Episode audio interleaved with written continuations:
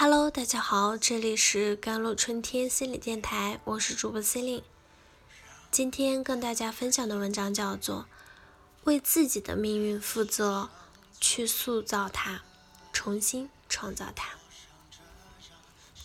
最近上映的电影《何以为家》，它讲述了一个真实的故事：叙利亚难民赞恩一家人逃难到了黎巴嫩。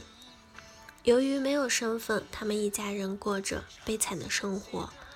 而赞恩的父母在无力抚养和教育的条件下，还不断的生育子女，让年幼的赞恩不得不早早的出去打零工，承受沉重的生活压力。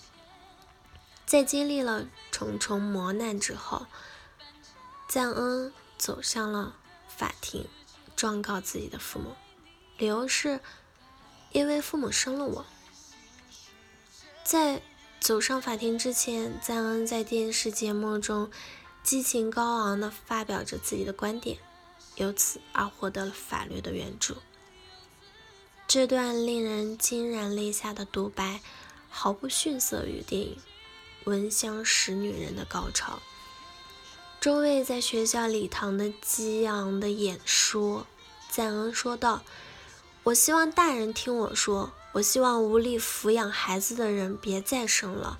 我只记得暴力、侮辱或者殴打，毯子、管子、皮带。我听过最温柔的一句话就是“滚，婊子的儿子，滚，你这个垃圾！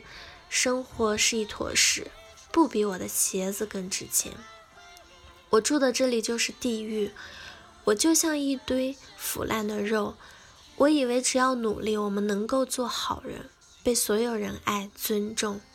但是上帝不希望我们这样，他们宁愿我们做洗碗工。更令人潸然泪下的是，这场激慨、慷慨激昂的宣言，并不是一场独白。在法庭上，父亲对儿子赞恩的宣言做出了有力的回应。同样令人深思。他说：“你有没有想过，这不是我们的错？我也是这样出生，这样长大。我做错了什么？如果我有选择，我可能会比你们所有人都好。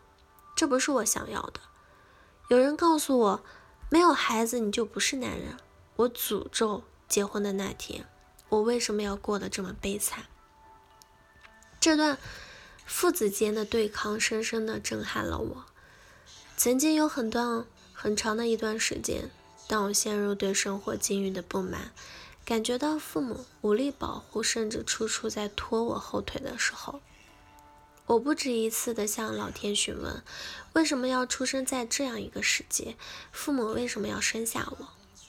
后来，我开始慢慢明白，这不是我一个人的困境，这是所有人类的共同的处境。没有人可以选择自己的出生。最近，李松蔚老师在文中多次传递的一个观点是：是否做妈妈是一件可以选择的事情。我想和大家分享的是这件事情的反面：是否出生是一件无法选择的事情。这是一个存在主义的议题，存在主义关注人类存在于这个世界的一些既定的事实。这些既定事实无法选择，无法改变，它是人类存在的一些基本的事实，无法选择自己的出生便是其中一个。这和当代精神的分析视角有些不谋而合。人类都处于一种被抛的状态，我们都被抛入这个世界，没有权利去选择在何时何地以何种方式出生。我们的种族、肤色、身体体重，还有亲生父母出生时的家庭环境等等，这都不是我们可以主动选择的。没有人问我们：“你希望出生在这对父母以及他们建立的家庭中吗？”你想在这个国家、这个民族、这个地球上的任何地方吗？没有人征求我们的意见，我们不得不接受自己。要这样存在于这个世界，这个视角是悲观的、绝望的，但这并不意味着人类只能悲观绝望。电影中的赞恩就在抗争，向生育自己的父母抗争，告诉他们，也向所有无力养育的夫妻呐喊：不要带给孩子悲剧的生活。不仅引起了重视，也改变了他们一家人的现实处境。存在主义和现代精神分析的思想也在呐喊。我知道，你感觉到被抛弃，你感觉置于荒野，孤身一人，你很孤独。我也是，我们都是。这就是我们的生活，我们的世界。我们被抛到这个世界，需要接受它的存在，为自己的命运负责。所以，何以为家，其实是我们每个人的故事。家不是一个可以选择的地方。